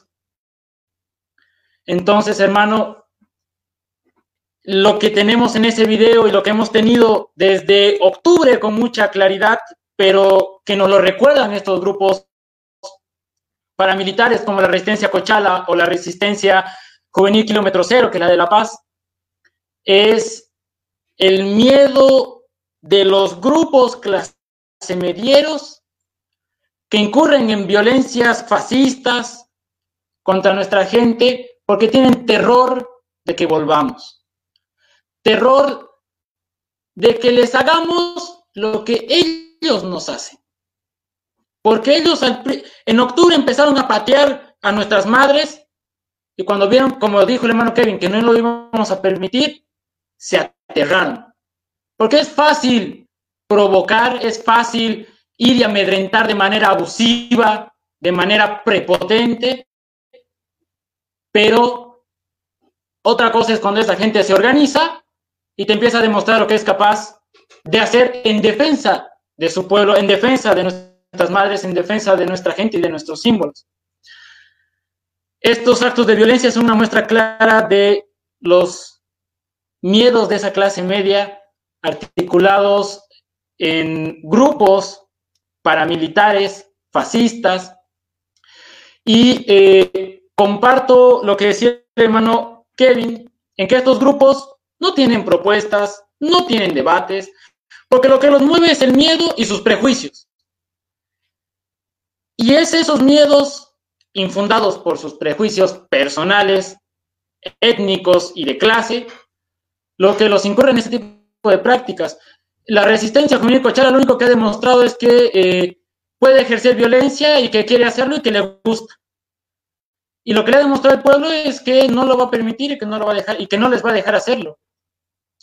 ¿Cuáles son las propuestas del plan de gobierno de estas juventudes? Todavía no lo sabemos y probablemente nunca los tengan, porque el miedo no construye un país, el miedo no construye un futuro mejor, el miedo lo único que genera es más miedo y ellos quieren intimidarnos, quieren hacernos sentir aterrados por lo que un grupo de matoncitos a sueldo puedan hacer. Y ya les hemos demostrado con los últimos 10 días de movilización que eso no funciona. Por eso se han ido a su casa, por eso eh, ya no saben qué más hacer, por eso piden ayuda al gobierno central. Y en mi opinión, hermano, este tipo de violencia es una violencia injustificada, porque es una violencia infundada en, el, en, un acto abusivo, en un acto de poder, en un acto totalmente despótico. Y cualquier violencia que genere, que genere opresión no es legítima. Y por lo tanto, tenemos que combatirla como corresponde.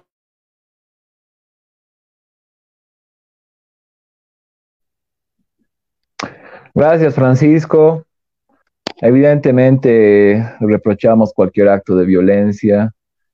Creo que lo más importante es tratar de ver eh, de manera pacífica y por medio de diálogo escenarios eh, en los cuales se pueda eh, poner en debate también ideas un tanto contrapuestas, pero en realidad hay que dejar en claro que esto nos termina dividiendo como país, ¿no? Y esto es responsabilidad también de quienes impulsan este tipo de hechos. Entonces, hay que aclarar eh, eso, ¿no? Que no podemos volver a una media luna o volver también a esos eh, proyectos separatistas. Somos Bolivia y tenemos que luchar eh, porque este país, al margen del color político o la posición ideológica, sea un país para todos, ¿no? Kevin, tu comentario de las imágenes, Quizás, Kevin. Bueno, hermano, eh, muy lamentable, ¿no? Lo que vemos en las imágenes a nuestras mamás de polleras, abuelas, es prácticamente es una discriminación, un racismo que sigue habiendo en el país, ¿no? Por parte de estos grupos que no quieren a los indígenas originarios campesinos. Pero nosotros siempre vamos a resaltar, hermano, que como jóvenes indígenas vamos a defender y estamos para eso. No tenemos miedo a estos grupos, no los vamos a tener. Si es dar la vida por nuestra patria, por nuestras madres, lo vamos a hacer. Pero que sean hombrecitos y que se enfrenten a la juventud. Que no se agarren con nuestras madres, con sus padres, porque ellos son mayores ya. No puede ser que no tengan un poco de sensibilidad para golpear a una mujer entre cuatro.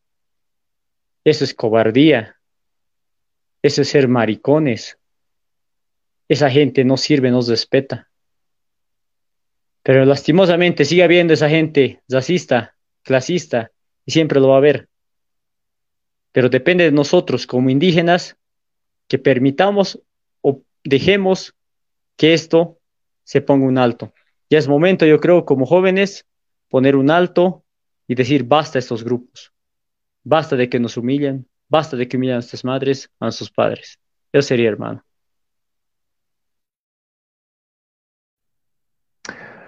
Gracias, vamos pasando a la última parte ya del programa. Eh, quiero agradecerles también a ustedes eh, la presencia.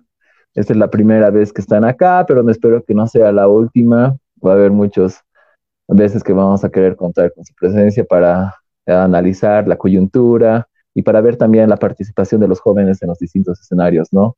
Vamos leyendo por último las preguntas, las preguntas que llegan de la gente, para que esto no se crea que también es algo hegemónico y que nosotros eh, solamente eh, decidimos, ¿no? Acá tenemos una pregunta de Raúl Soruco.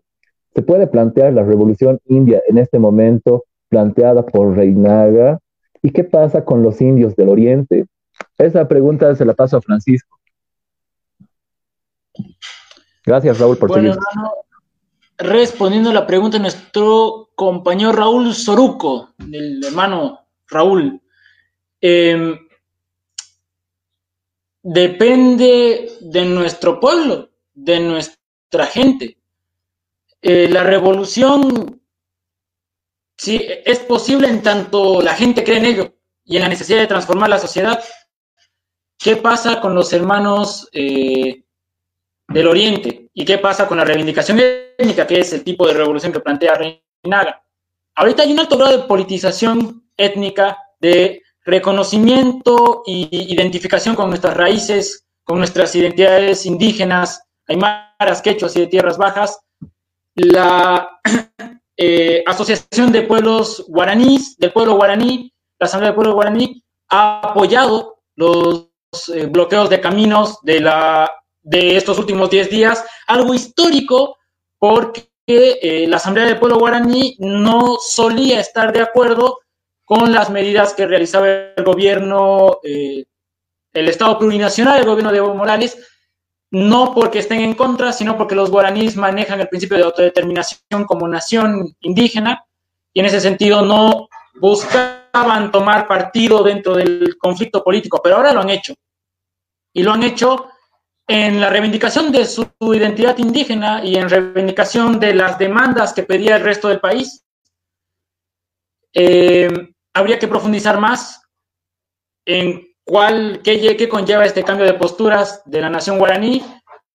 Habría que saber qué opinan otras naciones, eh, como por ejemplo las de tierras bajas en el Beni, que se han visto avasalladas por la venta de tierras eh, eh, ilegal, de manera en, negro, la venta de tierras de manera ilegal a eh, los terratenientes en, ese departamento, ventas de tierras de los territorios indígenas que los pueblos indígenas, las naciones indígenas han demandado y que el gobierno se los pasó por el arco de triunfo y ni siquiera ha tocado el tema.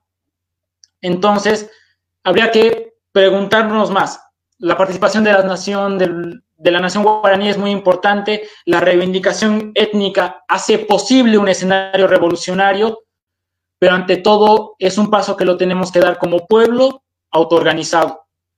Eh, y eso solo como pueblo lo vamos a saber.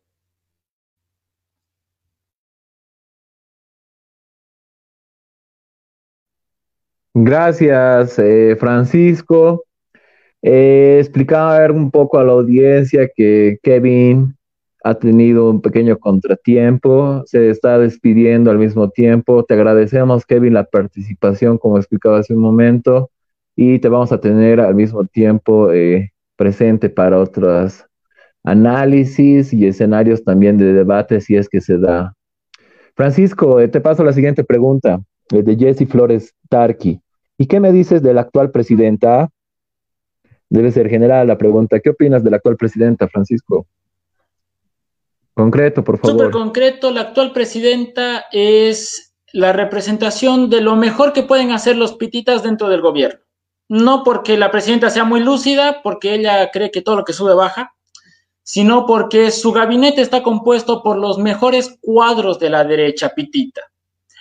Entonces, demostrar, opinión es que este gobierno ha demostrado, el gobierno de esta presidenta ha demostrado el grado de ineficiencia, el grado de corrupción, el grado de nepotismo y el grado de, eh, de falta de respeto al pueblo que tienen los pititas respecto al resto de Bolivia. Han demostrado los pititas que cuando ellos gobiernan son corruptos, son eh, de clanes familiares, son negligentes en su administración del Estado y además de todo son racistas y clasistas. Esta es mi opinión sobre este gobierno y sobre esta presidenta, hermano.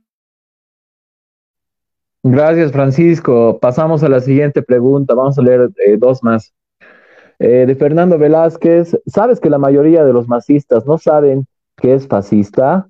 Pero repiten como loros. Eh, Fernando Velázquez, ahí estaba su participación. Gracias. Bueno, es un comentario, no es una pregunta, pero sí. No sé qué opinas sobre esto. Yo opino que em, yo opino que a veces hay mucha gente que le gusta repetir lo que dice Cabildeo y eh, por eso se siente muy, muy inteligente. Debe haber leído el hermano, el compañero ahí, el amigo Fernando, algunos periódicos de, algunos artículos de página 7 para poder fundamentar su posición, la cual es lamentable. Eh, cuando nosotros hablamos del fascismo, hablamos de las tácticas de terror, hablamos de eh, la reivindicación nacionalitaria monoétnica eh, en la cual pretenden meternos y negar nuestra condición indígena a todos los aymaras, quechuas, guaraníes y de las 33 naciones indígenas. Eh, no lo decimos por decir, lo decimos justamente porque es lo que están queriendo defender, la idea de una Bolivia blanca, católica, además de todo monoétnica, monolingüe, y por si fuera poco, infundada en, el, en la violencia selectiva y sistemática contra el pueblo.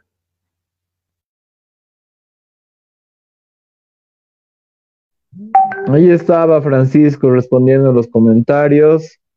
A ver, vamos pasando a otra pregunta.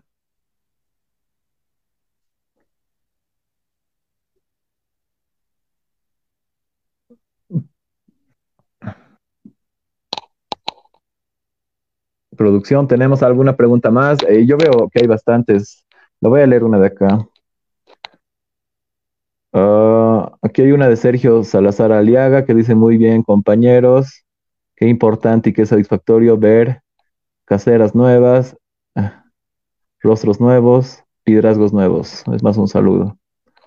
Eh, aquí hay uno para Kevin, ¿no? Dice, eh, excelente análisis, Kevin. El inicio de la transformación del MAS y PCP será fortalecer las debilidades que identificaste en tu intervención. ¿Será que lo recuerdan en el tiempo? Ya se verá. Ya que el logro más valioso fue dar protagonismo a quienes fueron utilizados siempre, las clases populares. Ahí estaba el comentario de eh, Connie OK. No hay más preguntas, entonces eh, vamos cerrando este escenario de diálogo. Ah, aquí tenemos uno de María René, me había olvidado.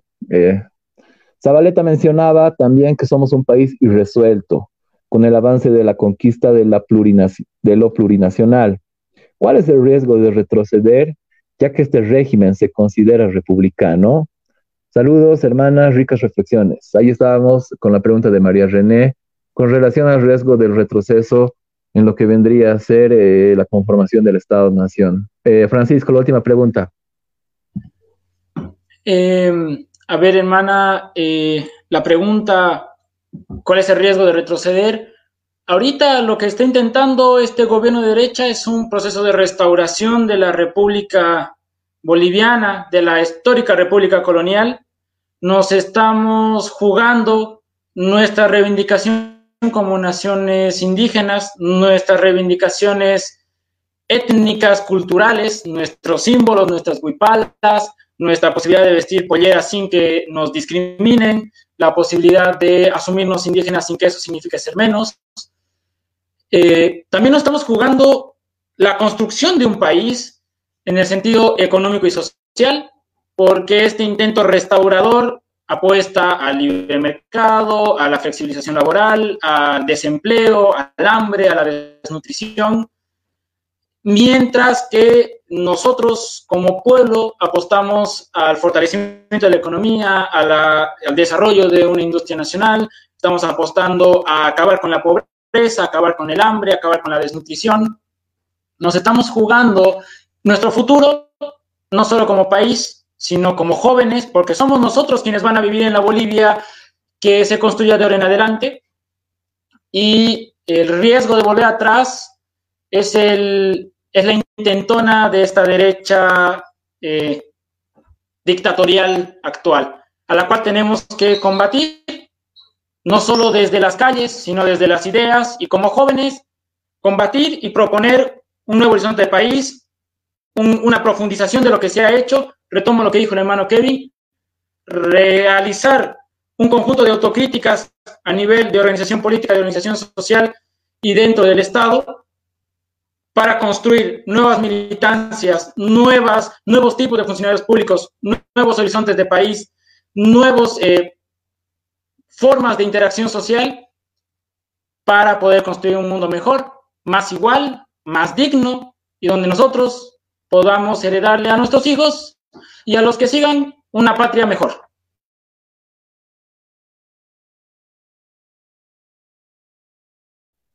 Gracias, Francisco. Eh, vamos cerrando nuestro sector de comentarios. Ahí tenemos otro, el último, de Jairo Daniel eh, Corbalán. Como argentino, poco puedo hacer por Bolivia, pero sepan que desde Evo comenzamos a ver a Bolivia de una forma diferente. Evo no solo logró igualdad hacia adentro de Bolivia, sino que puso a Bolivia en el mapa y los ojos del resto del mundo. Interesante apreciación, gracias por tu comentario, Jairo, Daniel, Corbalán.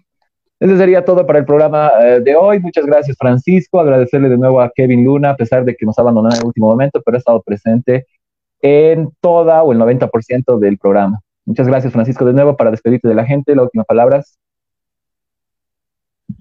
Bueno, muchísimas gracias, hermano Diego, a ti, al hermano Andrés y a todos los que han hecho posible este, este, espacio. Igual mandar mi saludo y mi despido al hermano Kevin Luna, que ha estado con nosotros. Eh, saludar a todos los hermanos y hermanas que nos escuchan, a las personas que nos escuchan. La juventud, tenemos como rol, como jóvenes, construir un mundo mejor, construir un país mejor y para eso hay que organizarnos. Este es el tiempo de organizarnos para los espacios de lucha, tanto en las calles como en las ideas. Eso, hermano. Y muchísimas gracias. Gracias, Francisco, de nuevo. Eh, siempre cierro con una cita de un libro, pero esta vez me voy a tomar el atrevimiento de cerrar con una, con la primera parte de una canción de ZPU, un rapero español. El tema titula Revolución y empieza de la siguiente manera. Vamos a escuchar un poco. Aunque le pueda parecer ridículo. Un revolucionario verdadero está guiado por grandes sentimientos de amor. Amor a la humanidad, amor a la justicia y a la verdad es imposible pensar en un revolucionario auténtico sin esta política. Muchas gracias a todos los que nos ven. Gracias Francisco de nuevo. Gracias, eh, síganos, comenten y compartan, por favor. Nos vemos hasta otra oportunidad, gente, para nuestros saberes de este noticiero tejiendo nuestra historia. Chao Francisco, chao a todos. De valores, un mundo en democracia que gobiernan dictadores, mayores hay pura